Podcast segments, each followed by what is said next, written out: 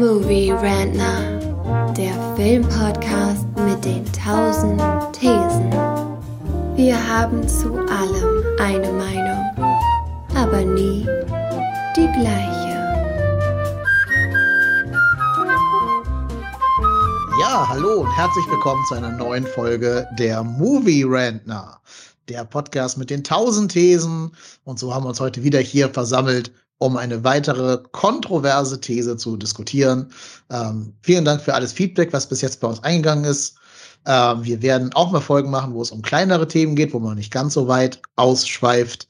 Aber heute wird noch mal eine Folge, wo es ein bisschen in die ganz große Plauderkiste gegriffen wird, schätze ich mal. Denn die These unserer heutigen Folge lautet, früher war alles besser. Also bezogen auf den Film natürlich, ne? Die alten Filme, das klassische Hollywood oder vielleicht meint man damit ja auch Stummfilme. Das werden wir alles heute besprechen. Ich bin sehr, sehr gespannt, was am Ende dabei rauskommen wird bei dieser kontroversen These. Und deshalb habe ich mir wieder hier die Movie-Rantner, die an ihrem Fenster sitzen und draußen die Jugend bepöbeln, eingeladen. Ich habe sie vom Fensterbrett weggeholt und an das Mikrofon gezerrt. Zum einen ist bei mir der Karim. Hi Karim, grüß dich. Was soll denn das? Runter von meinem Rasen. Moin. Hi, grüß dich. Und hast du deine äh, letzten Kinoerlebnisse verdaut? Ja, es war schrecklich, weil früher war alles besser. Und ähm, gut, was sollen wir machen? Das müssen wir heute erstmal ausdiskutieren hier. Werden wir tun. Das machen wir aber auch nicht alleine, sondern auch in der Leitung ist noch der Carsten. Hi Carsten, grüß dich. Ha haben wir noch die, die Frauenstimme als Intro? Ja. Hallo. Herzlich willkommen zum. Ja, der Carsten ist hier. Ja, ich muss doch immer nach dem Hören des Intros einmal duschen, um diesen ganzen, diese ganzen Gefühle wieder wegzukriegen. Der wird Markenzeichen, ja. Ja, ja absolut. Ähm, ja, ich äh, stehe parat, um ein bisschen in Nostalgie zu wälzen. Und auch parat, äh, die Schrotflinte wieder im, im Schrank verstaut, um die Jugend vom Rasen zu vertreiben. Der Asmus. Hi Asmus, grüß dich. Moin. Ja, bin auch oh. wieder am Start. Dann Asmus, dir als letzter gebührt das erste Wort. Früher war alles besser. Würdest du diese These denn unterschreiben? Ja, so grundsätzlich schon, aber manchmal auch nicht. Aber, aber eigentlich schon. Aber, aber manchmal auch nicht so richtig, aber, aber eigentlich schon. Es kommt drauf an. Aber wer von euch würde denn diese These unterschreiben? Früher war alles besser. Wir wollten jetzt zuerst mal definieren, was ist früher. Ne? Also im Grunde fängt das moderne Blockbuster-Kino ja 75 an, hat man jetzt so für uns rausgefunden. Da startete Star Wars, Jaws und ähm, Apocalypse Now, da war ja so der Beginn des New Hollywood mit Coppola, Spielberg, Brian De Palma etc. und sowas, die halt wirklich Filme gemacht haben, die. Scorsese. Scorsese ja, und Jesus noch wahrscheinlich. Christ. es geht schon los. Das war halt so, wo das Kino zum Event wurde. Und ich würde sagen, natürlich gibt es in dem 45 Jahren Zeitraum, hat sich der Film an sich weiterentwickelt, das ist auch klar so. Aber ich glaube, 1975 war so eine Ära, wo halt Kino zum Event wurde, was es vorher so in dem Maße, glaube ich, gar nicht gab. So alt bin ich noch auch nicht. Das wäre jetzt so mein Ansatz gewesen, muss mir auch in der Argumentation bequem zu machen, dass jetzt, wenn ich jetzt sagen würde, moderne Filme sind alle Mist. Ja, aber wacht mal ab, guck mal ein paar Schwarz-Weiß-Filme heute nochmal. Ich bin der Meinung, früher ist natürlich immer dann, wo ich persönlich zwölf Jahre war. Zum Beispiel, ja. Früher. Und ich weiß nicht, wann ihr zwölf wart wann war das 1955 oder so? Jedenfalls, als, als ich zwölf war, das war so ähm, in 80er, 90ern gefühlt, hm. da war alles definitiv besser. Also, das ist gar keine Frage für mich. Nee. Das, darauf lasse ich mich gar nicht ein, auf diese Frage. Früher ja, war alles besser. Ich habe jetzt als Ansatz genommen, zum Beispiel nehmen wir jetzt mal früher, ich möchte halt gerne an James Cameron festmachen und seinen Terminator-Film. 1980 äh, oder 85, wann er rauskam. 85 wahrscheinlich, Terminator 1. Da gibt es diese eine spezielle Szene in dieser Bar, in diesem Tech Noir, mhm. wo halt der Terminator alias Arnold Schwarzenegger äh, Sarah Connor sucht in der Bar und es ist halt, wir brauchen gar nicht darüber diskutieren, Terminator 1 ist ein Wahnsinnsfilm, sehr einschneidend, hat wahnsinnig originell damals gewesen und sowas, zu Recht ein Klassiker. Aber es gibt halt diese Szene, die ich persönlich immer auch sehr, sehr spannend finde, wo er da halt in der, in der Bar zwischen Kyle Reese und äh, Sarah Connor, wo die sich alle drei treffen zum ersten Mal. Und jetzt unabhängig davon, wie man halt, wie das Gefühl war, dass man den, als man den ersten Terminator gesehen hat, wenn man jetzt Terminator 1 und Terminator 2 direkt als Jugendlicher, sage ich jetzt mal heutzutage, nebeneinander sehen würde und es gibt quasi dieselbe Szene, wo halt Arnold Schwarzenegger und der T-1000 mit äh, John Connor zusammentreffen in diesem Flur, auf dem, äh, in dieser Mall, wo ich mich gefragt habe, was ist von der Inszenierung her raffinierter beziehungsweise smarter gemacht und, und äh, einfallsreicher. Da ist mein Ansatz früher muss nicht immer alles besser gewesen sein, einfach weil viele Macher von damals sich weiterentwickelt haben und heute bessere Filme machen. Und ich gehe jetzt so weit zu sagen, dass ich also gerade speziell an dieser Szene würde ich gerne festmachen, dass Terminator 2 von der Inszenierung her, jetzt nicht vom Aufwand, Budget oder sowas, sondern einfach von der Fähigkeit, von, die sich James Cameron mit den Jahren dann anerlernt hat, einfach der bessere Film ist als zum Beispiel Terminator 1. Gut, naja. dass wir da anfangen. Gut, dass wir da anfangen. Habe ich ja naja gehört? Jetzt, jetzt pass mal gut auf hier. Okay, also, okay. Ähm, das ist ein sehr gutes Beispiel. Die Szene in, in Terminator 1 finde ich zum Beispiel viel besser als die, die du ansprichst in, in Teil 2. Kann ich das auch gern vertiefen? Kurze Gerne. Szene, im Speziellen diese eine Szene, weil mir ist nämlich auch Jahre später erst aufgefallen, dass es ziemlich dreistes Pepsi Product Placement war. Und die Szene ist halt so gut, dass wir es wirklich erst Jahre später auch viele Leute, diese Zusammenkunft, wenn du jetzt zum Beispiel die Filme auch zum ersten Mal siehst, du weißt gar nicht, wie die äh, Konstellation ist. Beim ersten ist es natürlich auch so, du weißt, der Terminator ist böse. Beim zweiten weißt du es natürlich auch schon durch Trailer und sowas, aber allein hat die, diese, diese, vom Schnitt her mit den Zeitlupen, wie er arbeitet, zum Beispiel mit diesem, dass er da halt diese, äh, der macht halt den Blumen, das Blumen, die Blumenschachtel aufzieht halt die Kanone raus und, und tritt dann nochmal auf die Pflanze und sowas. Das sind so ganz kleine Szenen, die ihn so, zu so einer Naturgewalt stilisieren, die ich jetzt zum Beispiel in der Disco-Szene nicht hatte. Das war alles ein bisschen sehr konfus, ein bisschen willkürlich. Die sind zwar in Zeitlupe und tanzen herum so und er stapft da durch. Aber das hat nicht so den, so die, die Raffinesse, sag ich mal, oder die, die Klarheit auch, wie beim zweiten, wie beim zweiten, beim zweiten Film. Und auch anschließend, wo dann halt der, dann ist der Chaos. Ich kann, ich kann gar nicht Moment. warten, dazu was Moment, zu sagen. Moment, ich kann gar nicht warten. Nur, nur kurz den Einsatz. Auch, auch das Chaos in der ersten, äh, beim ersten Terminator, das Chaos, wenn die durch die, die, die Disco äh, rennen und sowas, verglichen mit das Aufeinandertreffen vom T1000 und T800, ich sag mal Gerangel, aber das hat Wucht. Ja, Raffinesse, sag ich, kann mich da nur wiederholen. Das sind halt auf den Punkt genau diese Szene abschließt, mit so einer ganz kurzen Rangelei-Szene, die aber nicht so ausufern und ein bisschen willkürlich erscheint wie bei der, bei der Disco-Szene zum Beispiel. Okay, also äh, zum einen möchte ich erstmal sagen, dass zwischen 84 und ich glaube der zweite ist 92 rauskommen, jetzt nicht so viel Zeit vergangen ist, aber ähm, also das würde ich zum Beispiel nicht als früher und heute bezeichnen, also diesen Unterschied zwischen den beiden. Aber 92 ist ja basically fast noch die 80s. An, so. Andere dürfen sich übrigens auch gerne einmischen. Äh, jedenfalls, okay. Äh, jetzt einfach mal auf diese, auf diese Szene bezogen, würde ich einfach sagen, bei Terminator 1, also diese Szene, die hat ja quasi, das ist ja so eine ikonische und schockierende Szene, wie unaufhaltsam in Zeitlupe diese Maschine durch diesen Club läuft, mitten in der Öffentlichkeit. All diese Menschen, die dort okay. sind, die kann alle nicht helfen können, die alle nicht, ähm, die zwar alle da rumdancen sind, keiner weiß, was da gerade eigentlich abgeht, nur wir wissen das als Zuschauer. Das ist schon mal zehnmal spannender als alles, was in diesem komischen Flur da passiert. Läuft da also diese unaufhaltsame Maschine auf dieses kleine, süße Girl, das keine Ahnung hat, dass er einfach sitzt. Es wird den ganzen Film über aufgebaut, dass er da auf dem Weg ist zu ihr. Und sie denkt, ja cool, jetzt kommt gleich der Polizist und holt mich hier ab. Und da ist ein anderer Typ, von dem wir auch noch gar nicht genau wissen, was das für ein Typ ist. Und der ist auch die ganze Zeit rumcreepen. Und ich glaube, an, an diesem Punkt des Films wissen wir auch noch nicht genau, was seine ähm, Sympathien und so sind, der einfach mit einer abgesägten Schrotflinte in den Club reinläuft.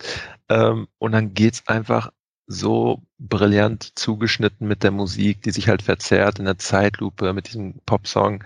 Also deswegen musste ich eben lachen, als du willkürlich gesagt hast, das ist absolut durchgeplant und gestört auf die Sekunde mit dem Beat ähm, synchronisiert und genial gemacht, dass dann es genau an dem Zeitpunkt losgeht, wo es halt losgeht. Und man denkt halt als Zuschauer wirklich, ich kriege jetzt einfach so einen Schuss in den Kopf, weil das so knapp und ähm, brillant inszeniert ist.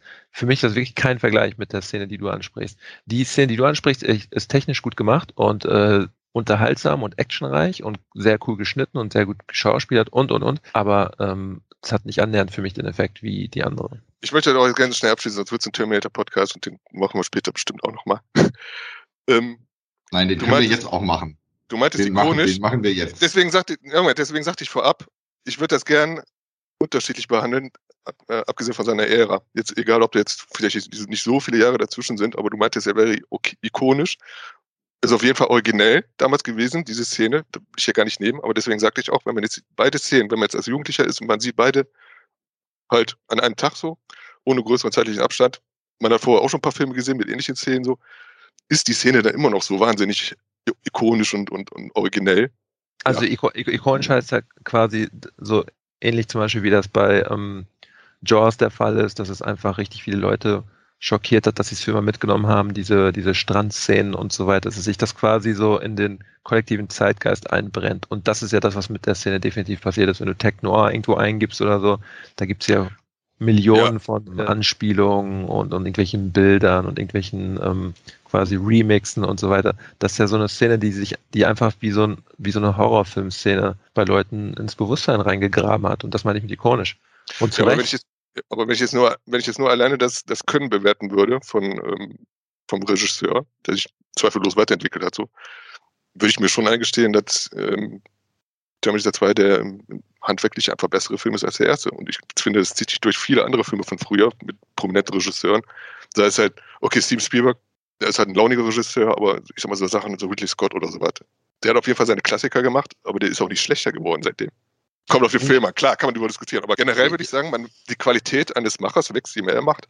Gut, dass du es ansprichst, weil das passt dann auch zu dem ganzen früher war alles besser Dingens. Es geht ja nicht nur darum, wie sich der Regisseur entwickelt, sondern wie sich auch Filmproduktionen entwickeln. Das ist ja ein riesiges Problem in Hollywood. In dem Fall von Terminator 1 und 2 ist das jetzt nicht ganz so schlimm, weil James Cameron relativ viel Kontrolle hatte noch bei Terminator 2. Das heißt, da kann man tatsächlich sehen, klar entwickelt sich James Cameron weiter, er kriegt auch mehr Kohle. Aber das Geile bei Terminator 1 ist ja, dass sie quasi gezwungen waren, durch halt die Einschränkungen, durch das Budget und so weiter, sehr, sehr genau zu überlegen, was sie da tun. Und das hat halt auch seine Vorteile. Natürlich, budgetbeschränkt, das, das fördert die Kreativität, das ist auch unbenommen so. Aber es sind ja auch Regisseure wie Cameron, die halt das Kino weiterbringen. Ja. Äh, zum Beispiel im Fall von Jaws ist es ja so, dass sie aufgrund der Tatsache, dass der Hai halt nicht so geil funktionierte hat, dadurch ist der Film gerade übrigens ikonisch geworden, weil sie ihn so wenig gezeigt haben. Es war also nicht nur eine rein äh, künstlerische Entscheidung zu sagen, ey, wir können diesen Hai nicht so viel zeigen, weil es dadurch ist spannender, sondern weil sie sich überlegt hatten, okay, das sieht jetzt nicht allzu geil aus. Lass uns das mal ein bisschen einschränken. Also diese Budgeteinschränkungen haben tatsächlich einen positiven Effekt manchmal. In dem Fall von Terminator 1, da war das Budget nicht allzu wichtig. Die Szenen, die quasi in der Zukunft äh, spielen und so, sind auch relativ kurz. Das heißt, da hat das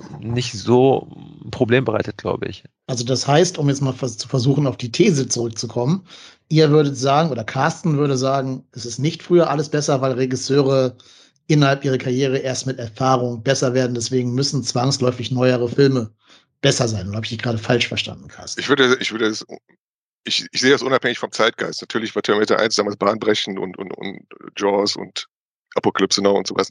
Aber ich glaube, wenn man heute den ersten Terminator remaked oh, oder remastert oder was weiß ich so, wenn den ersten Terminator mal mit den heutigen Maßstäben, heutigen Möglichkeiten und dem heutigen Können zum Beispiel von James Cameron noch, noch mal ganz neu drehen würde, es wäre ein besserer Film. Okay, dann, dann möchte ich kurz die Gegenthese stellen.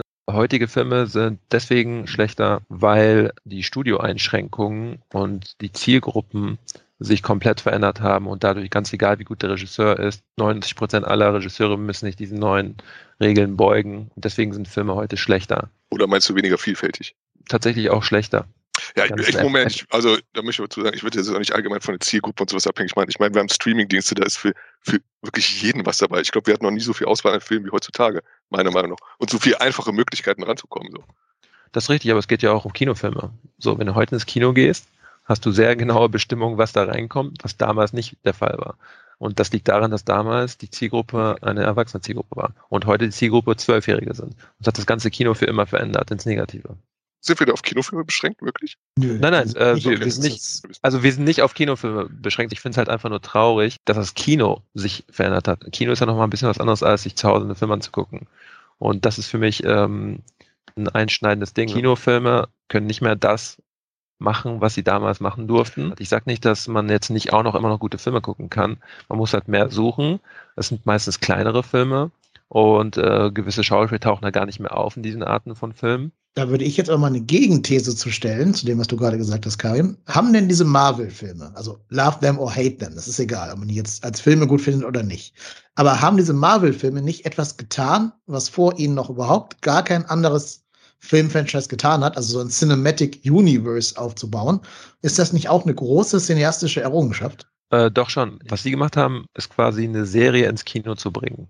Das ist schon was Spektakuläres auf jeden Fall. Also ähm, zu sagen, ja gut, wenn du diese achten Filme nicht gesehen hast, dann kannst du den 19. Film vielleicht angucken, aber du verstehst halt nicht alles. Also das ist quasi dieses Serienfeeling, was man von zu Hause kennt. Das ist schon was Cooles. Das muss ich dir auf jeden Fall lassen. Aber hier ist das Problem auch mit Marvel. Wenn du dir diese 20 Dinger gegeben hast, so technisch gut die auch sind, teilweise einfach austauschbar im Sinne von, dass sie gewisse Dinge gar nicht machen können oder dürfen, um äh, sowohl storytechnisch Dinge nicht zu ruinieren, die in Zukunft irgendwie eine Rolle spielen werden, oder eben aufgrund dieser Zensurgeschichten, aufgrund des Kalküls, aufgrund des ähm, äh, Apolitismus und äh, auch der Asexualität, by the way. Wenn ich mir eine Superheldenverfilmung aus den 80ern oder 90ern angucke, die sind technisch nicht äh, so gut wie die Marvel-Filme, aber die fühlen sich alle wie eigene Filme an. Die, fühlen, die haben alle eine eigene Handschrift, die haben alle einen eigenen Stil. Da gibt es Menschen tatsächlich. Das sind nicht asexuelle Panda-Bären, die einfach nur auf sich einschlagen, sondern das sind actual human beings. Und das ist einfach gar nicht vergleichbar mit dem, was wir heute kennen. Ich würde das auch gar nicht jetzt, ich meine, das war eine Frage der Zeit, bis der Standpunkt aufkam, aber ich glaube, Marvel-Filme sind so eine Industrie für sich. Ich finde immer noch, dass gerade Filme machen, auch heutzutage mit den ganzen Möglichkeiten, die digitalen Möglichkeiten, die man hat, noch nie so einfach war, auch für junge Filmemacher kreative Sachen zu machen, von denen man natürlich nicht erfährt, weil die nicht die, diese PR-Maschinerien haben, wie zum Beispiel Marvel-Film. Aber die sind da, kann sie gut suchen im Internet und es gibt Streaming-Dienste und auch spezielle Streaming-Dienste, wo man eine riesige Auswahl an interessanten Sachen hat, die ich, wo ich behaupten würde, damals nicht gehabt hat in diesem Reichtum und, und in dieser Vielfalt. Man, ich meine, man, man, muss es anschneiden mit Marvel, das ist ganz klar. Ich, äh, ich sehe die auch mit, mit so zwiespältig. Ich gebe dir auf jeden Fall recht mit der Auswahl und dem Indie-Filmmaking-Business ist es ja auch so, dass viel mehr möglich jetzt ist. Klar, jeder kann sich eine Kamera jetzt irgendwie klären. Du kannst mit deinem Handy, wenn du möchtest, wenn du es wirklich darauf anlegst, einen Film drehen. Das sind definitiv Vorteile. Das Problem ist ich, aber auch ja. mit Marvel, ähm, das hat ja auch Martin Scorsese angesprochen, er hat ja einen Shitstorm ausgelöst, obwohl er einfach nur seine Meinung gesagt hat, was ich sehr witzig fand, ähm, dass Marvel halt auch das moderne Kino kaputt macht, dadurch, dass es halt alle Kinoseele füllt, dadurch, dass Disney sagt, wenn mein Film läuft, möchte ich drei Seele, sechsmal am Tag und so weiter. Und das drängt halt andere Filme aus dem Kino. Das drängt alles ja, weg, was nicht Superhelden. Moment. Jetzt möchte ich mich einmischen. Also gerade die Romantisierung von Scorsese mit dem Kino und so weiter. Und dann stellt er halt einen drei Stunden Epos mit The Irishman da rein, bei Netflix ausgerechnet. Und ich sage, hm, kann man auch so sehen. Ne? Ich, also, ja, ich aber das, ist das, das, ist doch, das ist doch genau das, was er sagt. Er sagt ja, ich, er, Martin er muss für Netflix sehen. Ich, muss Martin, ich, ich bin Martin Scorsese und habe hier Robert De Niro, Al Pacino, Joe Pesci, Harvey Keitel in meinem Film. Und mein Film hat Probleme, im Kino zu laufen. Mein Film hat Probleme, ein Budget zu bekommen. Das ist halt absolut absurd. Das ist ja genau, das ist ja genau die These, die er stellt, die er auch selber dann dadurch beweist, muss, dass er muss, mit Netflix zusammenarbeiten muss, damit überhaupt der Film gemacht werden kann.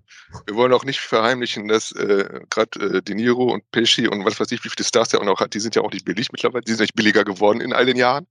Und diese ganze CGIs, die er da sich äh, gegönnt hat, so, wird auch seinen Preis gehabt haben. So, da kann ich mir schon vorstellen, wenn jetzt ein Studio da vorsichtig ist und sagt, ja, Martin Scorsese, also die beste Filme sind auch schon ein paar Jahre her und sowas und der war noch nie so ein großer Kassenmagnet, kann ich mir auch vorstellen, wo die dann sagen würden, okay, bei dem Preis mit diesen ganzen CGIs und den ganzen Altstars und sowas, frag mal bei Netflix, ich glaube, die haben da Geld lockerer und so als äh, wir momentan in so einem Studio.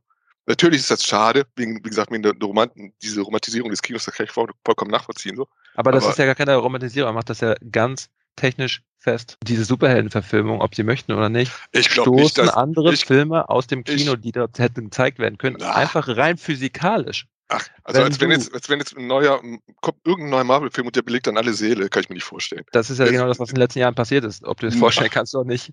Das ist ja der Disney-Contract, den die Kinos unterzeichnen müssen. Wollt ihr meinen Film zeigen, dann müsst ihr ihn so und so oft zeigen. Das ist halt ein Fakt. Also ich komme ja auch, ab, ich komme ja auch ab und zu beim Cinemax vorbei und das ist nicht so. Also jetzt wenn Endgame, was, was wirklich ja so ein großes Event ist, dann läuft er in drei Kinos gleichzeitig von zehn. Und ja. in anderen Sachen, in anderen Sachen laufen irgendwelche, weiß ich, billigen Horrorfilmchen oder was weiß ich, Romcoms oder so. Wie viele Marvel-Filme laufen nochmal parallel im Kino? Bestimmt nicht jeden Monat einer. Ja, wie waren das die letzten Jahre, als noch die ganze. Ich habe jetzt nicht Phase nachgehalten, war. keine Ahnung, ich weiß es nicht. Ich habe da jetzt keine Strichliste sowas. Aber also wenn ich du glaub, zwei. Marvel, Marvel legt, glaube ich, Wert darauf, sich selber keine Konkurrenz zu machen, dass nie zwei von denen parallel laufen. Da achten die schon drauf. Ähm, dass der eine immer gerade raus ist, dann kommt der nächste aber schon rein. Also das ist schon so ein, ich glaub, so ein nix, Ding nichts gegen Scorsese, so. Ich mag den, was das mögen, ich verehre seine Filme teilweise. Also gut, Goodfellas ist Meisterwerk, gar keine Frage. Nur der, hat auch seine Klassiker gemacht, so, aber er wird auch älter und vielleicht auch ein bisschen mürrischer, so ein bisschen Rantner, dass er dann sagt, ja, also die bessere Zeit ist vorbei, muss man dann so sehen. Und der Nachwuchs für, für seine Filme. Er hat, er hat ja zum Beispiel gesagt, die berühmte Line, Marvel ist kein Kino. Und das war eigentlich die, das war der Start der ganzen Debatte. Er, es wurde ihm einfach gefragt, was hält er denn vom Marvel-Film? Und er meinte, der Marvel ist kein Kino. Marvel ist halt äh, eine Was ich übrigens unterstütze. Ja, damit, genau, er meinte ja, er meinte ja, das ist quasi Event-Kino. Ja, genau. Was du meintest, eine Achterbahn. Eine aber das gab's ja auch schon, genau, eine Achterbahn. Also, und das gab's ja aber auch schon. Also, wir waren ja bei 70er Jahre und Jaws und so, und da hat sich das ja entwickelt, dass Filme zu was anderem wurden als einfach nur ein Film, sondern eben ein Ereignis, wenn die Leute um Block Schlange stehen und so und das wochenlang die Berichterstattung beherrscht, dann ist das ja mehr. Das heißt, es ist eigentlich, ist es dieselbe Formel wie in den frühen 80ern schon. Nur, dass es irgendwie immer extremer wurde. Also. Ich möchte aber jetzt mal eine Todsünde begehen und Herrn Scorsese widersprechen. Ähm, tut mir leid, falls er hier zuhört. Sorry, Marty. Äh, ich, also ich verehre ihn auch. Ne? Es, Ich leite, glaub ich leite das hier alles weiter. Ne? Also, ja, bitte mach das. Also ich glaube, er ist in meiner Top 10 Platz 1 der Lieblingsregisseur. Sag ich direkt vorweg. Ne? Also nichts lege mir ferner, als den Mann irgendwie zu dissen. Aber ich bin jetzt äh, 37 und Movie-Rentner. Ich habe in meinem Leben vielleicht zweimal als erwachsener Mensch im Kino geheult, weil mich etwas auf der Leinwand emotional berührt hat. Keins davon war ein Scorsese-Film, obwohl natürlich unfassbar viele Menschen sterben. Ich glaube, das will Scorsese auch gar nicht, dass man sich da emotional berührt von fühlt. Aber einmal von diesen zwei Malen war Avengers Endgame. Das ist doch egal, ob es eine Achterbahn ist, ob es Popcorn-Kino ist oder nicht. Wenn der Film mich doch emotional berührt, so dass ich da als erwachsener Mann sitze und Rotz und Wasser heule. Und hinterher im Kinosaal, draußen im Foyer beim Gespräch, sagt einer zu mir, das hat mich jetzt mehr mitgenommen als damals, als mein Hund gestorben ist. Da dieser, die Szene am Ende, wo ein wichtiger Charakter stirbt in Endgame. Ich will es jetzt nicht spoilern. Das macht doch, das, das ist doch da nicht negativ, wenn es die Leute berührt, egal ob es jetzt eine Massenproduktion ist oder nicht. Es hat die Leute doch im Herzen berührt und das ist doch wichtiger, als ob jetzt Herr Scorsese kulturpessimistisch ist oder nicht. Aber es berührt mich ja nicht. Aber das liegt auch daran, dass ich keine Superhelden-Comics lese. Aber wir waren ja, Ja, aber schon du, das hast- du hattest ja 21 Filme vorher Zeit, die Figur, die da stirbt, kennenzulernen. 21 Filme. Habe ich alle nicht gesehen. Ja, das ist ja das Problem an der Sache. Aber ähm, wir setzen halt voraus, dass man diese Figuren einfach kennt. Und dann nimmt dich das doch mit, wenn da jemand stirbt auf der Leinwand. Mehr als das in einem abgeschlossenen Scorsese-Film der Film äh, der Fall sein kann, Also wo die Figur zweieinhalb Stunden kanntest, bevor sie stirbt. ich glaube, ich glaube, das ist auch ein sehr, sehr spezielles Beispiel mit Filmen, mit ausgerechnet dem Film. Also ich habe nicht nah am Wasser gebaut, ich habe im Wasser gebaut. Ich hau, ich hau bei jedem Scheiß. Und Avengers, also das war wirklich, das hat mich so kalt gelassen wie noch was. Ich meine, es war ein guter Film, war Entertainment, aber das war so weit weg von mir alles. Das war jetzt nicht so, wo ich jetzt sagen würde, hätte ich mit den Tränen gekämpft. Das ist, finde ich jetzt sehr speziell. Du hast natürlich recht. Also ich glaube, niemand, niemand möchte dir nehmen, dass du da emotional wurdest oder dass du ähm, ähm, was gefühlt hast bei einem Marvel-Film. Das ist, glaube ich, nicht das, das Problem. Er spricht wirklich ein systematisches Problem an. Er spricht an, dass wortwörtlich physikalisch andere Filme aus dem Kino rausgedrückt werden, weil Marvel maschinenmäßig hintereinander weg mega fette Filme eine nach dem anderen rausballert und ähm, das ganze Kinosystem in eine Richtung schiebt. Denken wir das Also- nicht zu sehr in Kinoketten? Denken wir das nicht nur an Cinemax und Cinestar und so? Was ist denn mit den Independent-Kinos? Die waren doch immer schon Nische und die gibt's doch Ja, weiter. Da laufen dann Filme wie Der Rausch oder Fabian, Schachtnovelle gerade. Und ja, alles gute Filme. Die haben doch auch ihren Platz im Kino. Richtig, Kino, aber- Kino war aber ja immer schon Event seit 75, meiner Meinung nach. Seit dem ersten Star Wars, seit dem ersten Jaws war Kino Event. Damit verdienen die ja Geld. Ich glaube, so Filme wie Scorsese, das ist ja mehr so ein Nischenprodukt. Also kein Mensch wartet jetzt auf den neuen Blockbuster von Martin Scorsese. Eigentlich schon. Blockbuster? ein Blockbuster so in den Sphären von irgendeinem Marvel-Film? Gibt's Also, also auf Irishman haben eine Menge Leute gewartet. Der hätte 200 Millionen gekostet und war tatsächlich ein Blockbuster in a way. Das war auch das, eine der höchsten ähm, Einspielergebnisse, die Netflix je verzeichnet hat in den Top 10, glaube ich, das, von den ganzen Das Sachen, kann ich jetzt alles nicht verifizieren. Das, äh, kannst, kannst du dir nachher mit, mit Tränen ich erwarte und so. Ich erwarte Jedenfalls, ähm, Scorsese hat damals übrigens auch schon, schon in den 80ern und so das Event-Kino kritisiert. Es ist nicht so, als ob es irgendwie was Neues wäre. Und es ist auch nicht so, dass er sich da irgendwie hinsetzt und einfach einen Artikel äh, schreibt und sagt, hier ist es so. Und, äh, meistens wird irgendwie seine Meinung zu irgendwas gefragt, dann sagt er das. Er ist ja so ein bisschen Kinohistoriker auch und so und hat ja selber diese Foundation am Laufen, um alte Filme zu restaurieren und so weiter. Deswegen wird er häufiger einfach zum Stand des Kinos gefragt. Und damals war das auch schon so. Und auch damals schon hat er halt erklärt, das war Anfang der 80er, als er King of Comedy gemacht hat, dass äh, quasi Autorenkino tot ist. Dass es daran liegt, dass eben dieses neue Blockbuster-Kino da ist, nämlich dieses ganze Star Wars-Gedöns und so. Und dass niemand Von mehr. seinen Kumpels George Lucas und Spielberg. Genau, genau. Dass halt Leute nicht mehr interessiert sind an Charakterstudien, an gutem Schauspiel oder so, sondern eher halt an ähm, dem gro den großen Explosionen. Und der Unterschied zu jetzt und damals ist, damals kam hier und da ein Blockbuster und das waren halt trotzdem immer noch originelle Filme. Äh, Wenn Spielberg sich hinsetzt und äh, Jaws macht, dann ist das ein origineller Film. Wenn George Lucas, damals zumindest, Star Wars macht, dann ist das immer noch seine originelle Reihe.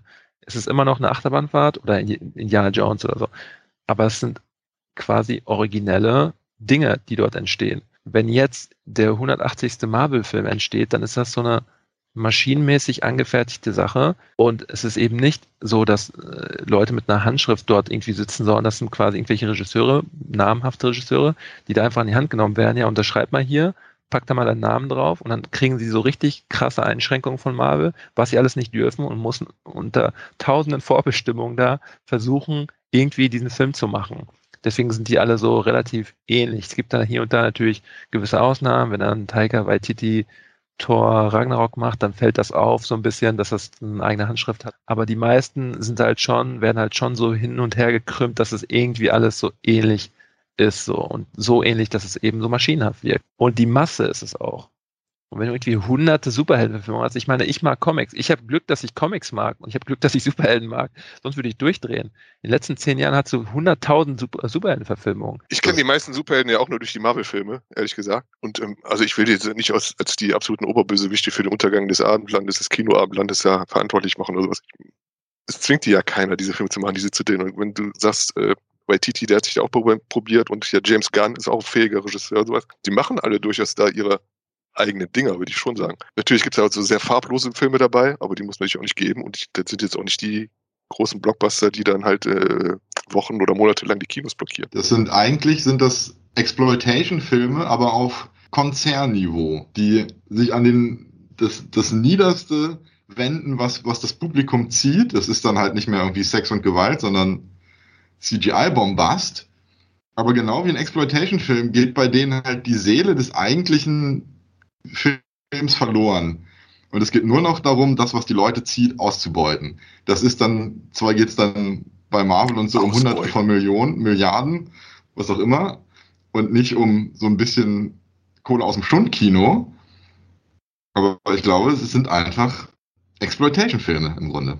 Das ist ein sehr guter ich, Punkt. Ich würde aber auch Moment, Moment. So. Ich behaupte, das ist keine neue Entwicklung.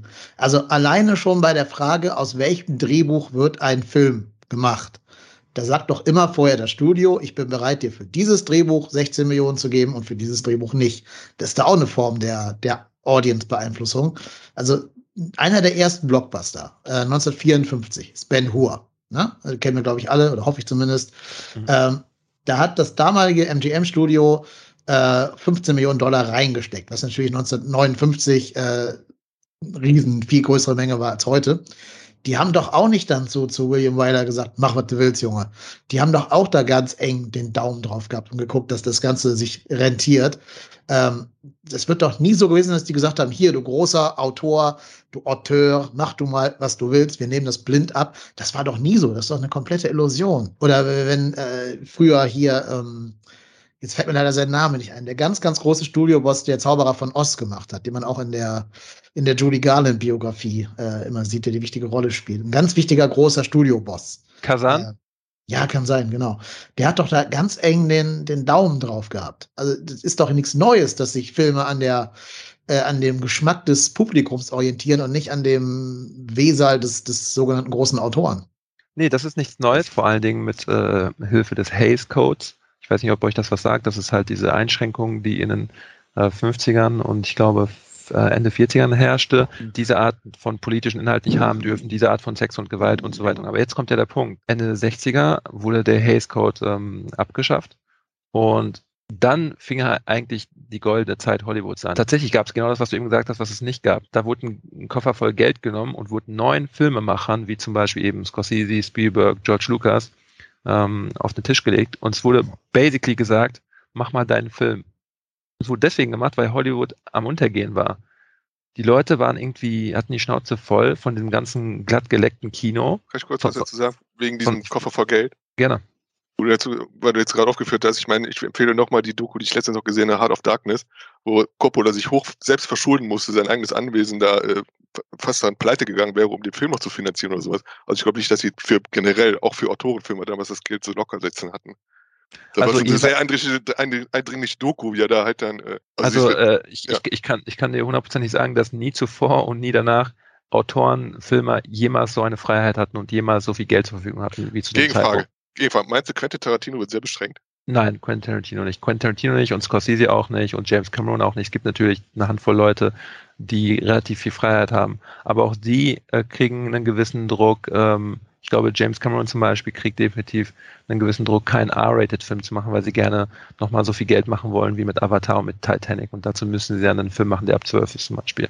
Aber um kurz diese Story zu Ende zu bringen äh, mit den 70ern, ähm, hier ist nämlich das quasi der, der große Unterschied. Autorenfilme haben, haben eine große Macht bekommen, diese, dieses berühmte Red Pack halt. Also wie gesagt, ähm, George Lucas, Martin Scorsese, äh, Brian De Palma, Steven Spielberg das war halt so eine Gang, das waren die neuen Filmemacher, die sollten Hollywood retten. Und die sollten da quasi eine gewisse Realität abbilden oder, oder etwas tun, was Zuschauer tatsächlich abholt, die die Schnauze voll hatten von Vietnam und die ins Kino gegangen sind und keine Spiegelung von der Realität erfahren haben, sondern halt nur irgendeinen faken Bullshit. Und deswegen sind die gekommen, die hatten, die haben einen gewissen Grid da reingebracht und die haben eine gewisse Realität da reingebracht, vor allen Dingen Scorsese. Und das ist etwas, was noch nie zuvor gab. Ein Taxi Driver oder so wäre so nicht möglich gewesen davor und auch nicht danach, weil er zu radikal ist. Denn Apocalypse Now, die hätten ja nicht Dutzende Schauspieler im Urwald ein Jahr lang rum, rumdrehen lassen und hätten das ganze Ding abgebaut, wenn das nicht die Zeitalter gewesen wäre. Und zwar erst abbauen. Wie gesagt, deswegen muss er sich ja verschulden. Ja klar, aber was hast du dir angeguckt, wie lange der Dreh ging?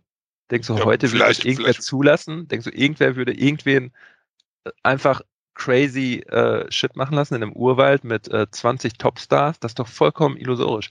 Das ging nur zu dem Zeitpunkt. Und auch nur zu dem Zeitpunkt konnte man so einen brutalen Film wie Taxi Driver machen. Einfach unbekannte Regisseure Filme machen lassen mit Geld. Die haben sich ja noch nicht mal bewiesen. Die waren gerade gerade am, am Kommen. Das sind komplett Jungspunde gewesen. Und die haben einfach so die Macht bekommen von diesen Studios, mit großen Schauspielern Filme zu machen. Und deswegen sind da die besten Filme entstanden, die Hollywood je gemacht hat. Das ist kein Zufall. Ja, aber das, das Pendel schwingt ja in beide Richtungen und so. Die Geschichte wiederholt sich.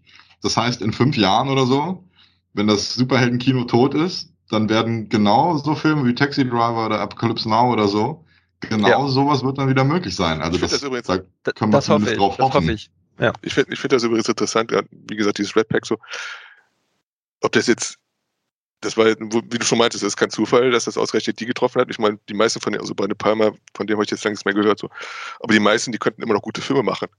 Francis Ford Coppola mit Rainmaker so, hm. aber halt, prinzipiell sind das immer noch Regisseure, die teilweise noch im, im, Einsatz sind.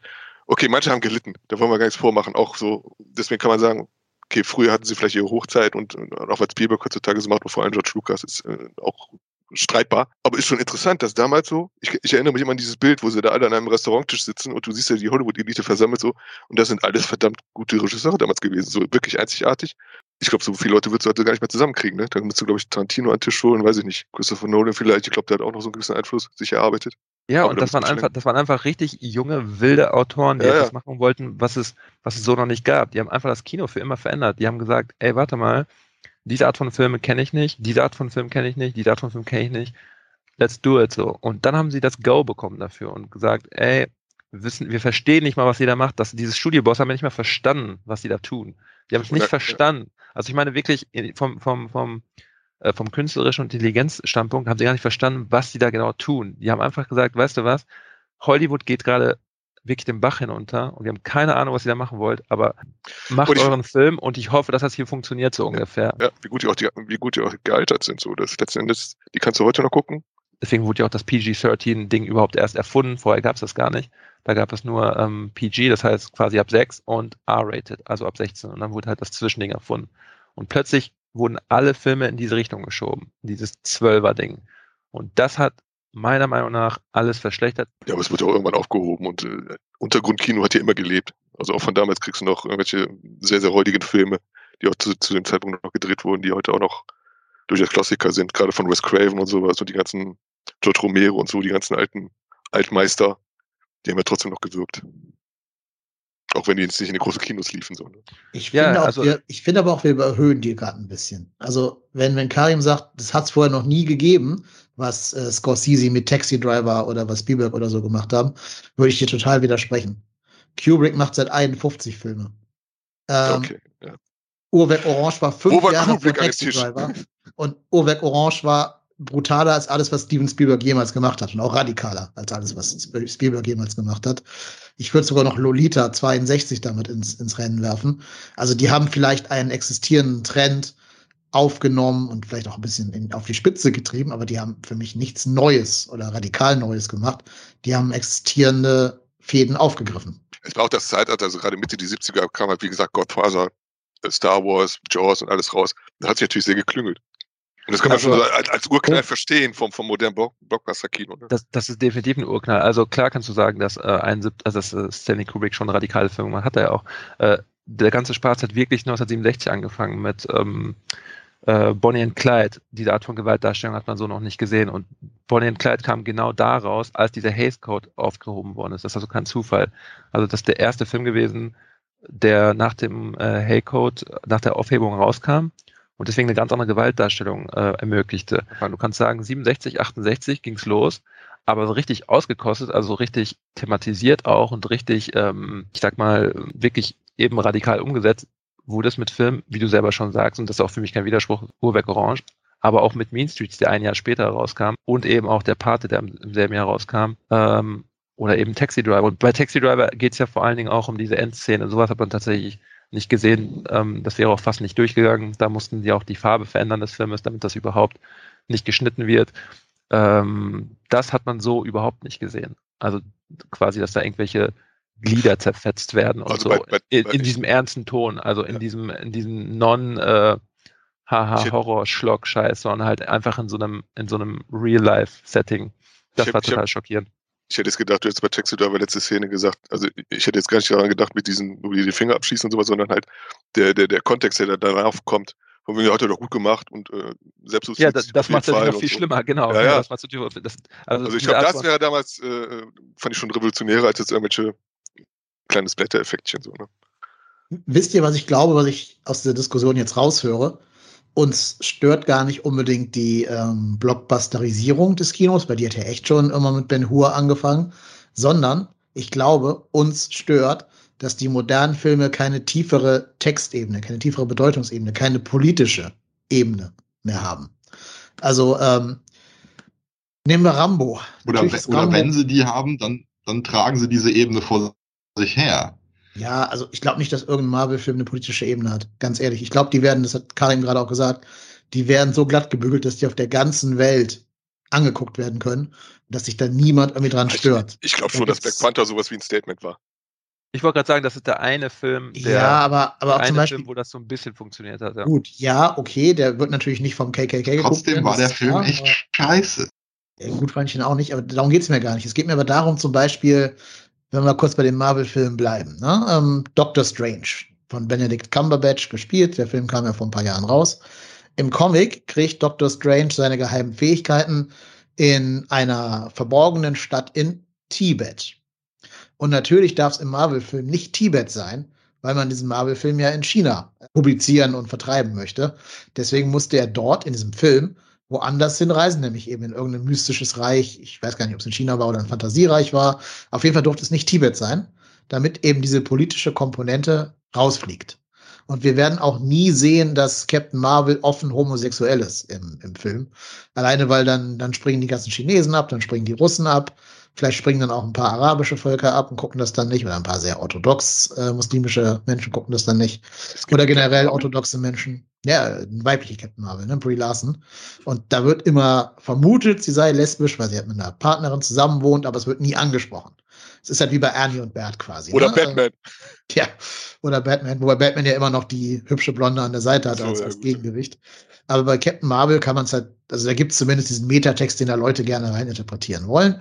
Das wird aber nie offen äh, in so einem Film passieren, dass die Hauptfigur offen und bekennend homosexuell ist.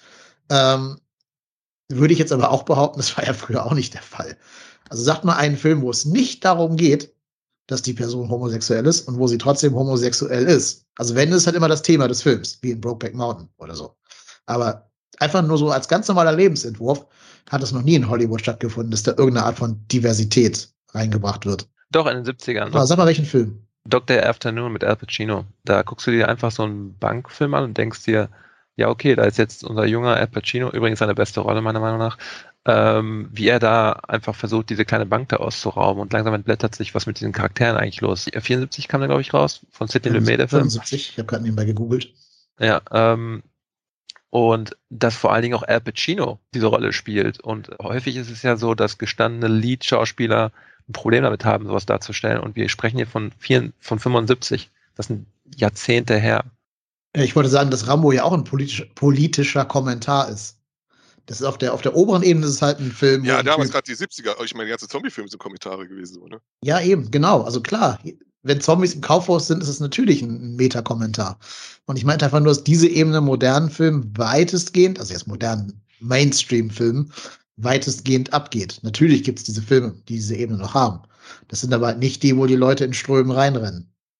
Genau, also es gibt ganz, ganz selten mal sowas wie Mad Max Fury Road. Und ich Mad Max Fury ja. Road ist ein fantastisches Beispiel für einen Film, der zwar modern ist, der mit, den, mit der heutigen Technik kommt, der heute gemacht worden ist, aber halt wirklich ganz eigen ist. Also wirklich so ein Film wie aus den 90ern und 80ern, ein eigener Regisseur, der sein eigenes Ding einfach durchzieht, der da jede Menge politischen Kram reinballert, der, je, der eine Meinung hat, der eine Sichtweise hat, die nicht so robotermäßig einfach abgefertigt worden ist. Das ist so ein uniques Beispiel, dass man echt schon im Kino sitzt und sagt, what the fuck, ich gucke gerade einen echten Film. Das kennt man schon gar nicht mehr, das Gefühl. George Miller ist ja auch die alte Garde. Ne? Schon, um, mal, um mal wieder zurückzukommen, zum, so ein bisschen zum Ursprung. Ich glaube, dass äh, äh Matthias Scorsese gerade bei The Irishman auch sehr viel Freiheiten genossen hat. Gesponsert von Netflix. Ja klar, also als dann Netflix hat, also Netflix hat ja mit Kusshand das angenommen, das Projekt, weil halt äh, Paramount, also es haben sich einige Studios drum gestritten, Paramount und so weiter, aber letztendlich hat dann Netflix gesagt, tu was auch immer du willst. Es ging vor allen Dingen um die Filmlänge, das war eins der Keypunkte. Da wollten die anderen Studios, haben gesagt, äh, wir können nicht dreieinhalb Stunden ins Kino bringen. Und da war Netflix die einzigen, die gesagt haben, uns ist ganz egal, wie lang der Film ist, uns ist egal, wie viel Geld du brauchst, let's do it. Das war halt der es Punkt. ist also nicht alles scheiße heutzutage, Netflix sei Dank. Netflix jetzt die Rettung des Kinos darstellen. Ich, ich, glaube irgendwie nicht, dass das im Sinne, im Sinne des Erfinders ist um, um das mal prinzipiell festzuhalten, also ich habe das ja schon ganz am Anfang erwähnt mit der Romantisierung des Kinos so. Ich bin gerne Kinogänger gewesen, sag ich mal. Ich bin, ich gehe immer noch ins Kino ab und zu, aber ähm, gute Erlebnisse im Kino gehabt habe, habe ich auch genauso viel schlechte gehabt. Alleine schon wegen Publikum oder was weiß ich, was da jedes Mal irgendwie was nicht gepasst hat. So. Deswegen würde ich auch sagen, zu Hause, vernünftiger Fernseher und so was, es geht ja letzten Endes um den Film. Und da reicht mir auch, wenn jetzt jetzt meine Umgebung da irgendwie ein bisschen stiller ist oder sowas, finde ich sogar vorteilhafter, als wenn ich jetzt oft genug. Ich habe schon so viele Leute im Kino gesehen, wo ich beim Reinkommen habe ich schon gesehen, der Film ist nichts für dich. Was sich dann hinterher herausgestellt hat, stimmt oder so und dann.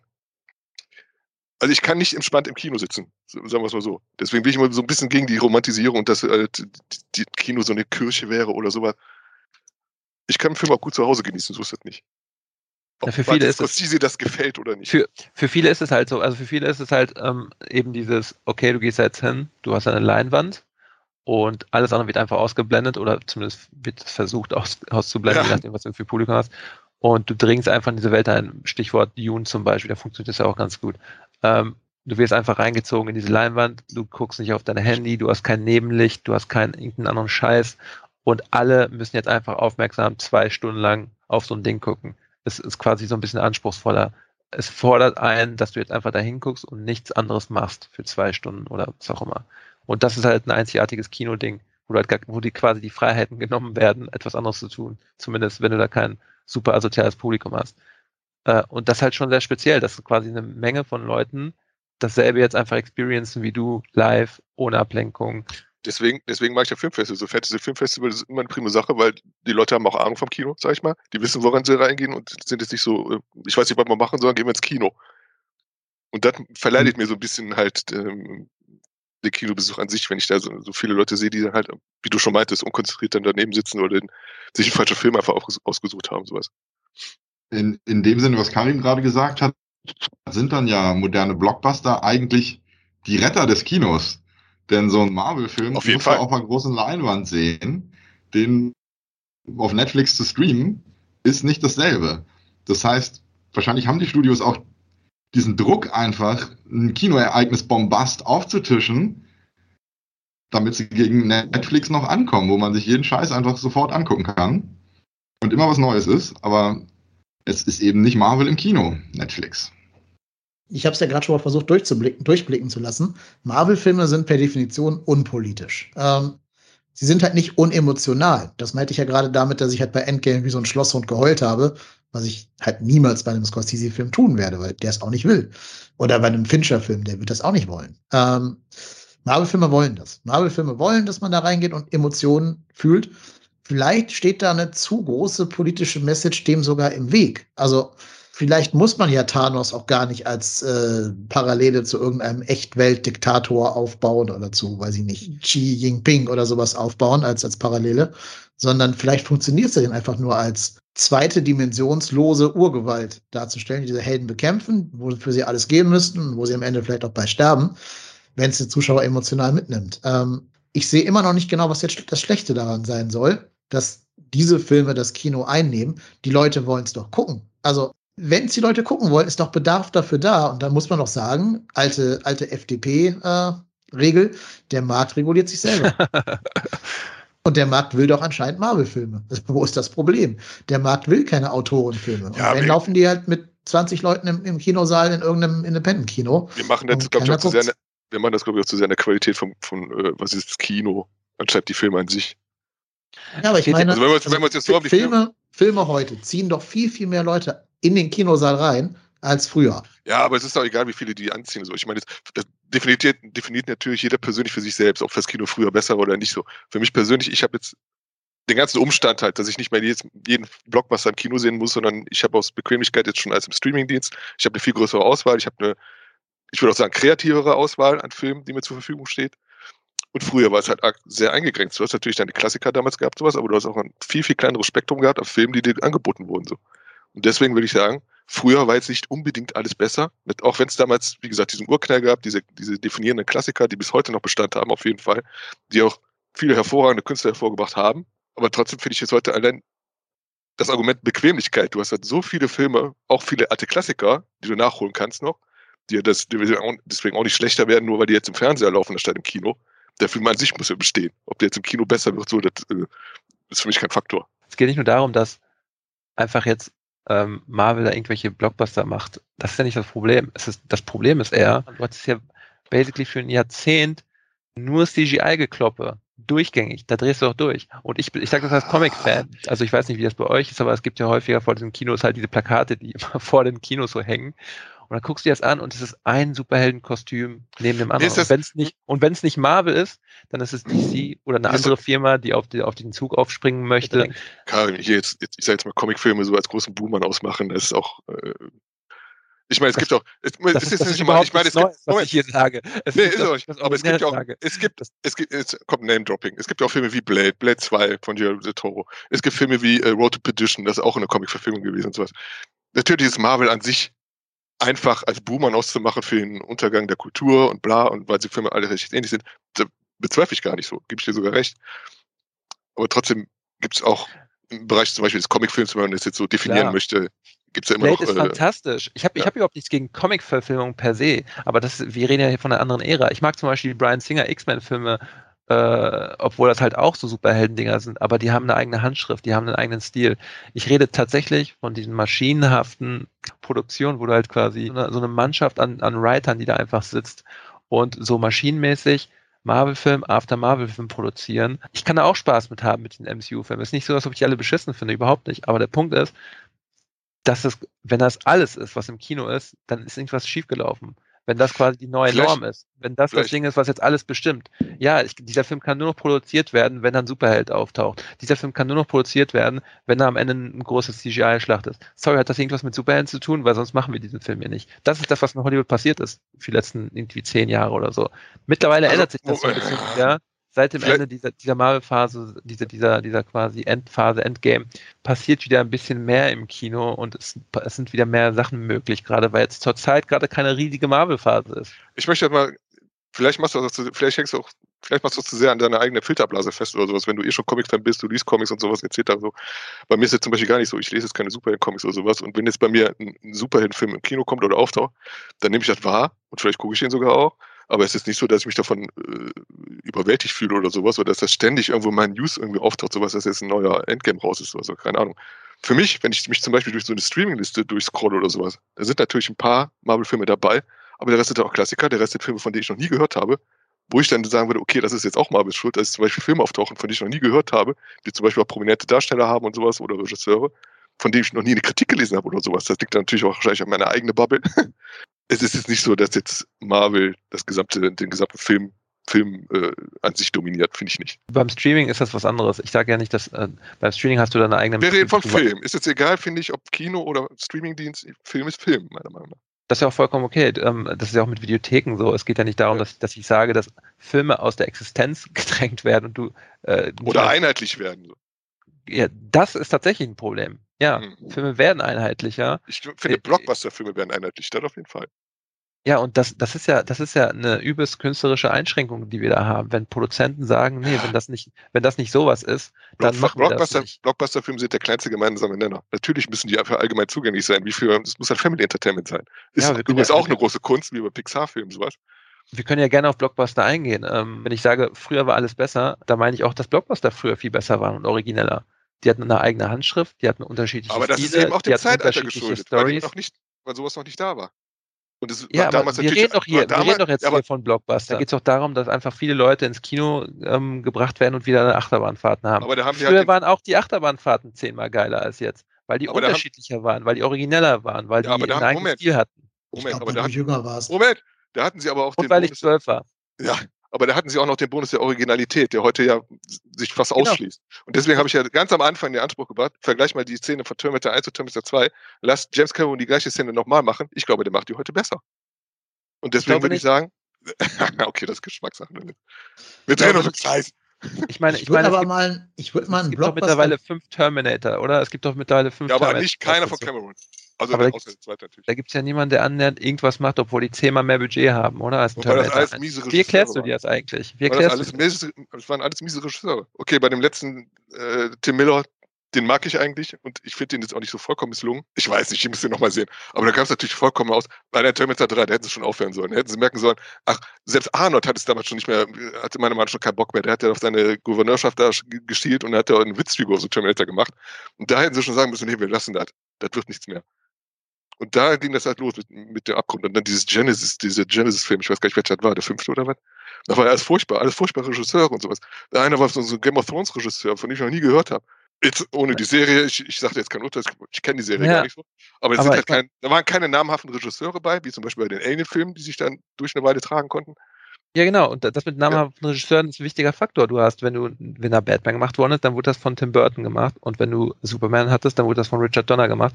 Und jeder hat seinen eigenen Kram da durchgeballert. Und jeder hat seinen eigenen, ganz eigenen Stil gehabt. Und du wusstest, du hörst jetzt den Soundtrack von diesem Film. Und jetzt hörst du den Soundtrack aber von diesem Film. Aber wenn du dir jetzt heute den moderne Blockbuster anguckst, dann weißt du nicht, welchen Soundtrack du da gerade hörst, weil die sich A, alle ähneln, weil die einheitlich sind. Und gleichzeitig weißt du auch, kannst du auch nicht genau festmachen, das ist jetzt der Stil von dem Regisseur oder dem. Weil da einfach eine Dutzende Superheldenfilme produziert werden am laufenden Band und da gar keine Zeit mehr ist für irgendeinen Stil oder einen Regisseur oder eine Sichtweise, sondern du hast da einfach maschinenhafte, ähnlich gleichgeschaltete Dinge, die eine Menge Kohle machen und ja, öde sind, weil sie ähnlich sind. Ja, da würde ich jetzt gerne einfach mal die, wir haben jetzt immer über diese Marvel-Filme gerantet, aber ich würde jetzt gerne mal die DC-Filme gegenhalten. Die haben eine Handschrift eines Regisseurs. Nimm mal den Joker-Film von Todd Phillips. Der imitiert natürlich auch ein bisschen Scorsese, um ne, diesen Bogen zu spannen. Ähm, aber jeder einzelne DC-Film hat eine Handschrift. Teilweise eine schlechte, weil Zack Snyders Handschrift. Aber du kannst doch bei jedem DC-Film immer sagen, wer der Regisseur ist. Du das kannst bei Suicide Squad sagen, dass es äh, James ja. Gunn ist. Ich muss auch im Endeffekt sagen, dass mir die DC-Filme ein bisschen näher sind als halt die Sache von Marvel.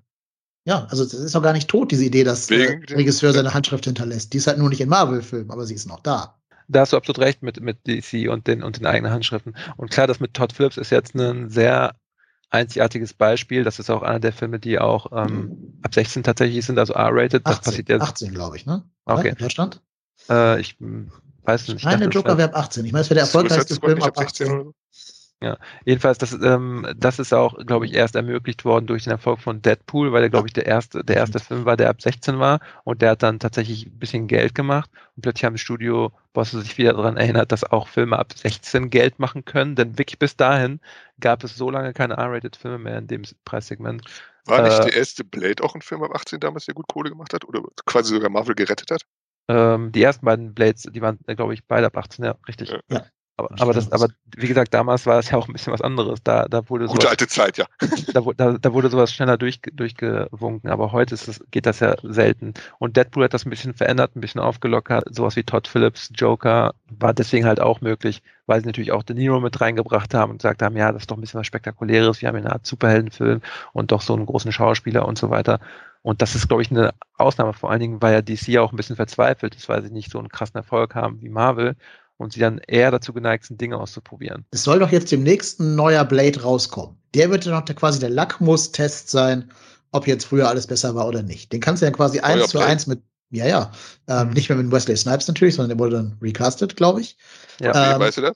Mahershala Ali, glaube ich, der, der ah, Typ okay. von Green Book. Das ist natürlich ja. schon sehr cool. Aber dann kannst du ja quasi eins eins neben dem alten Blade legen und dann kannst du ja gucken, welcher Film besser ist. Ist doch ein guter Lackmus-Test eigentlich. Ich glaube auch, dass, dass das ein guter Film wird, weil sie ja wissen, was die Zielgruppe von Blade ist. Und das wird wahrscheinlich auch einer dieser R-Rated-Filme sein, wo sie halt sagen, ja komm, wir müssen hier ein bisschen was Originelleres machen, ein bisschen was mit mehr Ecken und Kanten, äh, damit das hier funktioniert, weil Wesley Snipes natürlich nicht so leicht austauschbar und die hat ja so einen gewissen Kultfaktor, die Reihe. Um nochmal ein bisschen zurück zu, zu unserem Ursprungsding zu kommen, die Frage ist doch eigentlich, warum sind die Filme für mich schlechter?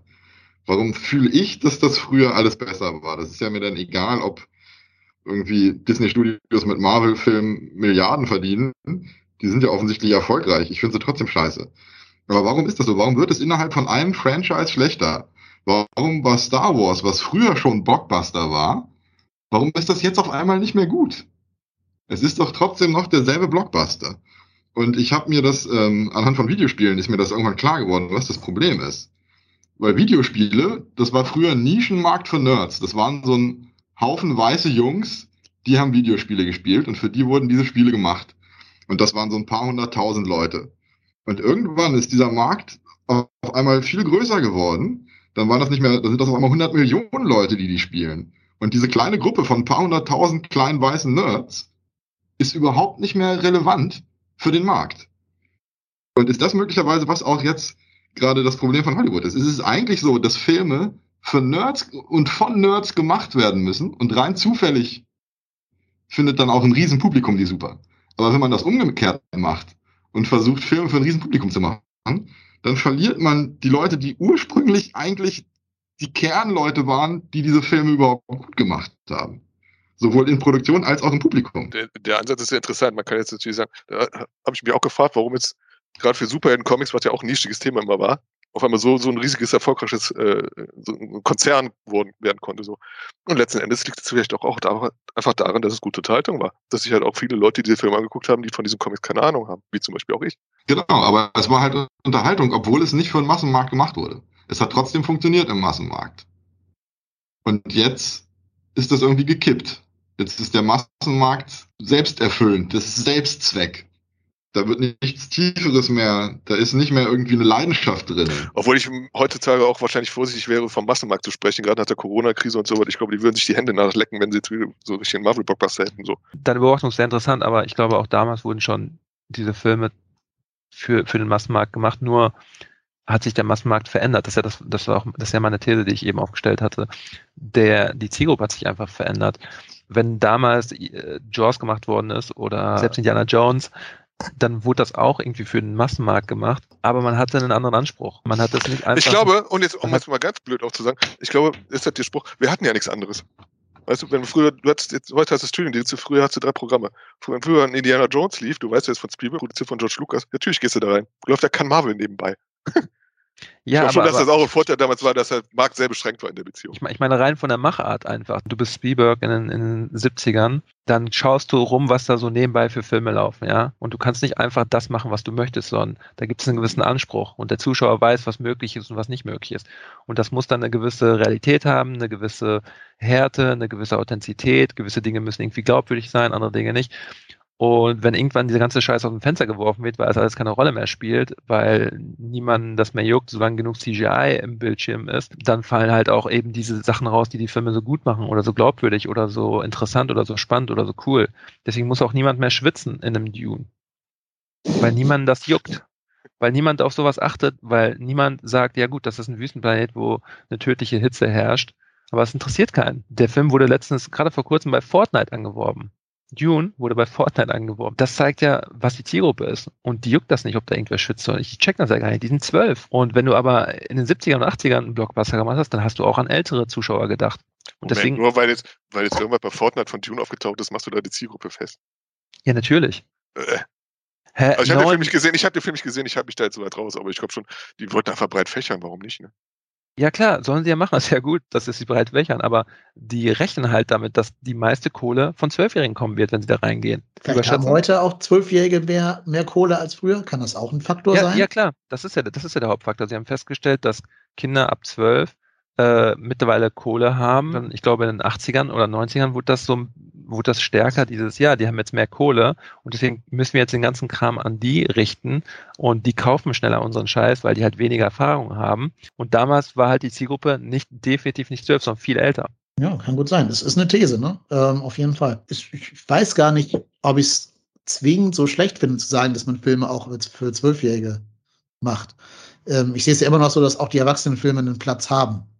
Natürlich eben nicht im Saal 1 vom Cinemax, das ist klar. Ähm, und ich habe es gerade schon mal gesagt, dass die Blockbuster eben auch eine Dimension verloren haben, die sie vielleicht früher noch hatten. Ich weiß aber gar nicht, ob das so schlecht ist, ähm, dass du halt auch Zwölfjährige an dieses Medium Kino damit ranführst. Weil natürlich geht der Zwölfjährige viel lieber in Spider-Man Teil 3 als ja, vielleicht in Dune oder der wird sich auch nicht den Godfather angucken, wenn der ab 12 wäre, behaupte ich einfach mal. Vielleicht schafft man damit ja auch eine gewisse Leidenschaft fürs Kino und die, die, die werden ja auch älter, die Zwölfjährigen. Und vielleicht entdecken sie dann doch irgendwann aus ihrer Liebe zum Kino heraus, die mit Marvel begonnen hat oder mit, weiß ich nicht, dem Joker begonnen hat oder so, dass es halt auch Scorsese-Filme gibt, dass es halt auch Kubrick-Filme gibt und so. Also Das ich ist würde es gar nicht zwingend pessimistisch sehen. Ein sehr guter Ja. Einwand. Ich meine, Ja, du in sozialisierst ja auch den Nachwuchs. dann- Genau, die treten dann in ein paar Jahren das Erbe von Scorsese an halt. Und dann haben wir, meinte ich ja, das Pendel schwingt zurück und dann, Und ich habe auch nicht mit der Goodfellas angefangen oder so. Ja, also ich äh, habe es, glaube ich, schon mal in einem anderen Podcast mich geoutet. Ich bin ja Lehrer und arbeite, arbeite mit der Zielgruppe dieser Marvel-Filme. Ähm, wisst ihr, welchen Film die total feiern? Das ist jetzt kein Witz noch, das ist jetzt nicht irgendwie erfunden oder so. Ähm, und es ist kein Film, den ihr jetzt auf Anhieb sagen würdet. Es ist kein Marvel-Film. Ähm, es ist sogar ein Scorsese-Film. Wisst ihr, welchen Scorsese-Film meine, der 14-, 15-Jährigen total abfeiern? Moment, Moment. Moment. Wolf of Wall Street. Ja. Ja, richtig, genau. Also noch aus den falschen Gründen, ne? Also noch Ja, aus klar. den Gründen, dass sie sagen, ah, da wird ein Zwerg an eine, also ein kleinwüchsiger Mensch, an eine Dartscheibe geworfen, das ist witzig. ähm, aber von da aus kann man sie ja trotzdem, wenn man sie schon mal da hat, dass sie bei Scorsese sind, kann man sie von da aus dann ja vielleicht doch mal irgendwann zu Mean Streets oder zu, Hm. von mir aus auch zu Shutter Island erstmal führen. Ja, und vielleicht Ja, sagt ja auch ein Kind, das Ragnarok guckt, ha, das finde ich ja mega witzig. Gucke ich mir auch mal äh, zwei Zimmer, Küche, Ich find's aber nur- wie heißt ich der Film an? Ich, Also ich What habe Shadows. ich jetzt aber zum Beispiel gar keine Ahnung, wenn jetzt, wenn die ganzen Kinder jetzt Marvel-Filme gucken, aber anscheinend geht es jetzt auch nicht so super durch die Decke, die, die Comic-Verkäufe oder so an sich, ne? Ich glaube, das stagniert immer noch, oder? Ja, die haben richtig zu strugglen gerade. Also man stellt inzwischen fest, dass kein Kinofilm sich irgendwie positiv auswirkt auf die, auf die Comicverkäufe. Diesen, diesen Wechsel in ein anderes Medium machen weniger Leute. Das ist aber mit so Romanen zum Film ja auch nicht anders. Es gibt ja auch zu Star Wars eine Million Ja, okay. äh, Romane und so. Und die haben ja auch nur die Hardcore-Fans sich gekauft und Ja, nicht dieses Massenpublikum. Oder die Bibel, wie die Simpsons immer gesagt haben. Jetzt läuft, äh, Ja, jetzt läuft die zehn Gebote. Kaufen Sie das Aber- Buch zum Film, die Bibel. Oh, um das, um das, den Aspekt mal zum Abschluss zu bringen. Entweder du bist Filmfan oder du bist Filmfan. Wenn du jetzt irgendwie äh, einen Film guckst, ich glaube nicht, dass der jetzt, du bist jetzt Marvel-Fan oder so. Also dann liest du wahrscheinlich wirklich Comics und sowas, aber ich glaube nicht, dass Marvel dich jetzt davon abhält, ein Filmfan zu werden oder so. Dann holst du halt die ganzen Klassiker nach, habe ich ja auch gemacht, haben wir alle gemacht und es hat trotzdem geklappt, mehr oder weniger. Naja, äh, ich habe da so meine Zweifel. Ich meine, wir sind anders aufgewachsen mit anderen Filmen. Für uns ist das naheliegender, auszubrechen in gewisse Richtungen und irgendwie, weißt du, so ein bisschen radikaleren Kram zu gucken oder so ein bisschen verrückteren Kram oder so. Unsere Regisseure waren halt ganz andere Regisseure. Wir hatten halt wirklich Terry Gilliam, Tim Burton, das waren, das waren so diese 80er und 90er, äh, Spielberg. Wir hatten sehr unterschiedliche Autorenfilme. Wir hatten James Cameron. Heute werden diese Namen immer unwichtiger. Du hast halt diese Überbleibsel von damals. Du hast halt immer noch einen Scorsese, du hast immer noch Tarantino, du hast Ja, aber du hast auch heute so ein, du hast heute so einen James Gunn, du hast einen Christopher Nolan. Du hast, ja, einen- genau. Du, du hast, du, hast einen Quentin und- Tarantino, der ist jetzt auch noch nicht so Ja. lange dabei beim zu sehen. du, du hast einen Nolan und du hast einen Villeneuve, das, sind, das ist quasi diese, Ja. diese, die, die neue. Generation. Dann gehst du halt in der Rausch rein von Winterberg, den neuen Film, okay? Klar, das geht, das geht in, in, in halt anderen Kinos, aber da kommt ja auch der normale Zuschauer eher nicht hin, der sich nicht so krass für Film interessiert. Der geht halt einfach ins normale Multiplex. Und Ja, da ist es halt schon wesentlich so- eingeschränkter.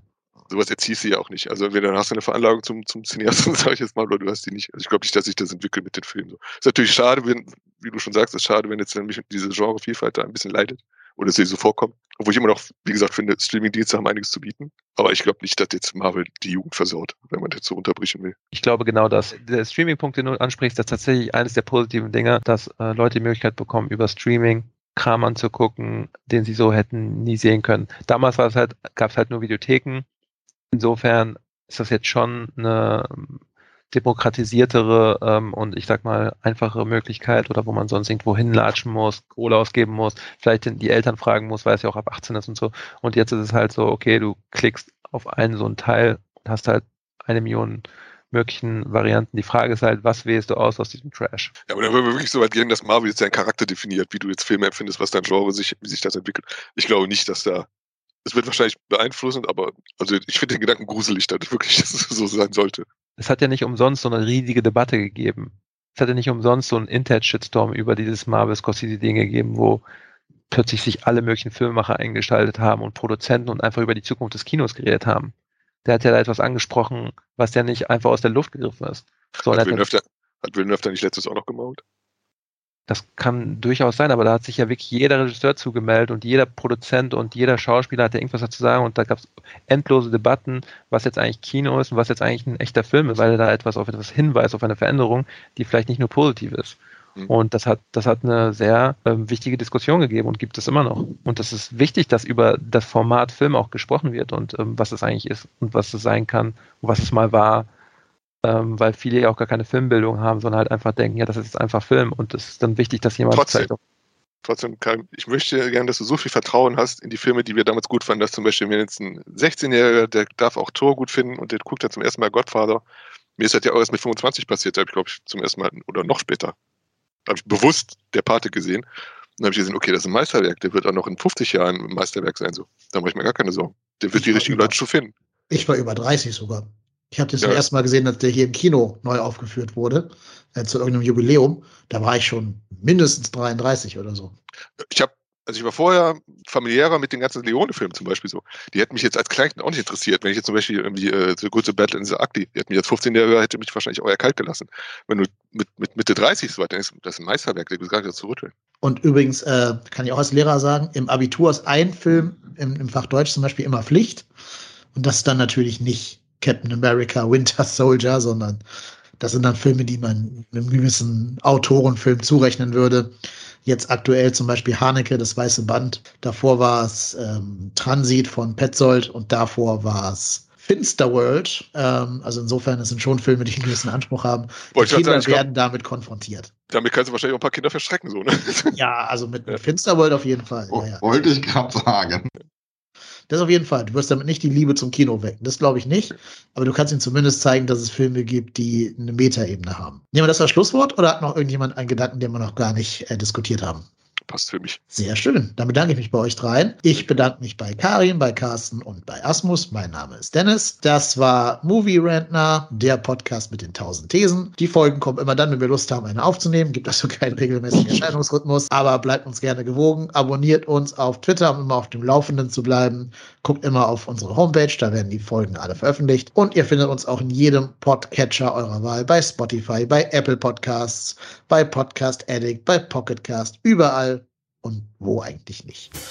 Wir sehen uns im Kino. Macht es gut. Tschüss.